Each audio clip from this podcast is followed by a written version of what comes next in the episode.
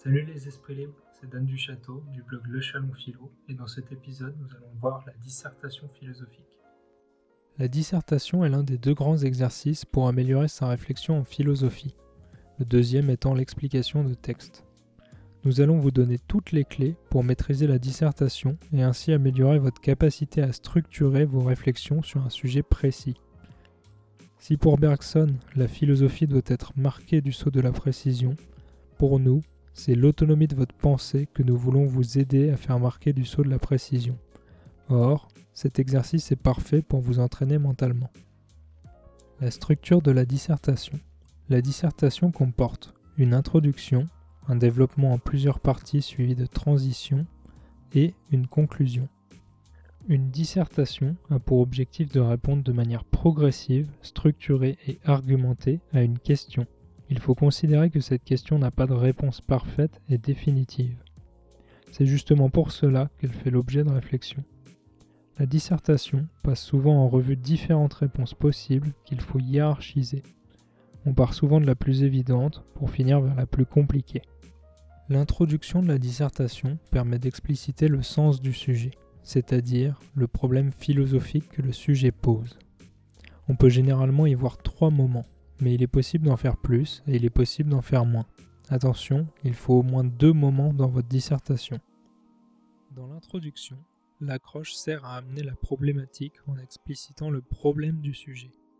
On peut y souligner par exemple, au travers d'une première tentative de définition des termes du sujet, que plusieurs réponses opposées ou non sont possibles.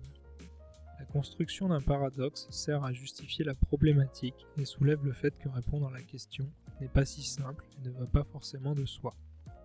Une fois le paradoxe mis en évidence, il devient possible de formuler explicitement une problématique.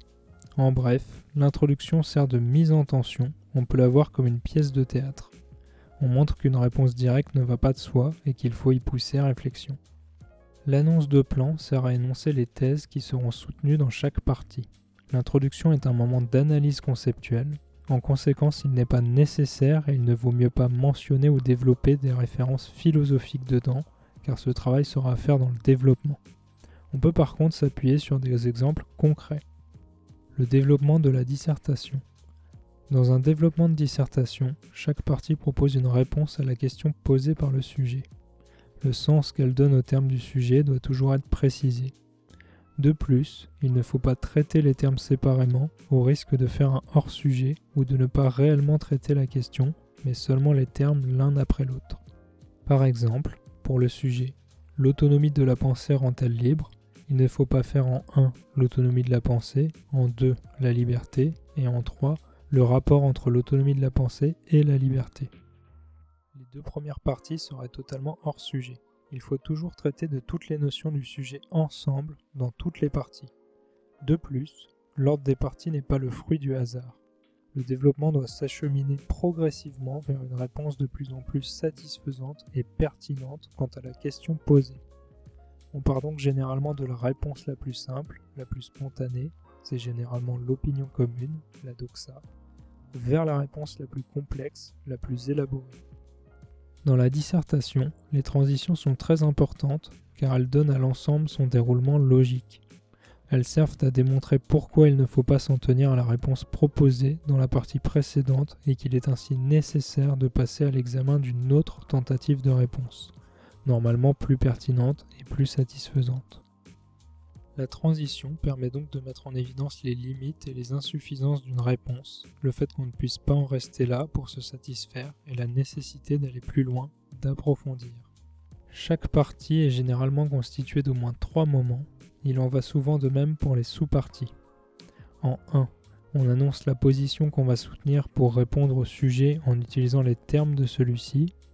En 2, on argumente en faveur de cette position pour cela, on peut s'aider d'une analyse des termes employés, d'exemples, de références philosophiques, scientifiques, etc.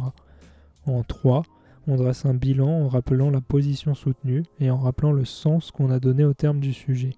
De ce fait, une partie ne doit pas commencer par une référence philosophique, parce que la référence philosophique doit être considérée comme un outil qu'on mobilise, comme une arme qu'on manie, au service de la réflexion que nous sommes en train d'élaborer.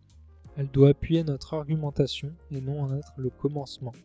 Une référence philosophique doit être citée le plus précisément possible. Le strict minimum serait de moins dire le nom de l'auteur et le titre de l'ouvrage dans lequel on tire notre citation ou un concept. La conclusion dans la dissertation. La conclusion dans la dissertation récapitule le cheminement suivi au cours du développement. On insistera aussi particulièrement sur la pertinence de notre réponse finale, sans oublier de répondre à la question posée par le sujet. Dans notre exemple, l'autonomie de la pensée rend-elle libre? Il faudra répondre dans la conclusion si oui ou non elle rend libre. On peut y ajouter une ouverture, mais cela n'étant pas obligatoire, il est souvent conseillé d'éviter d'en faire une. Si cet épisode vous a plu, n'hésitez pas à nous dire en commentaire et partagez-le.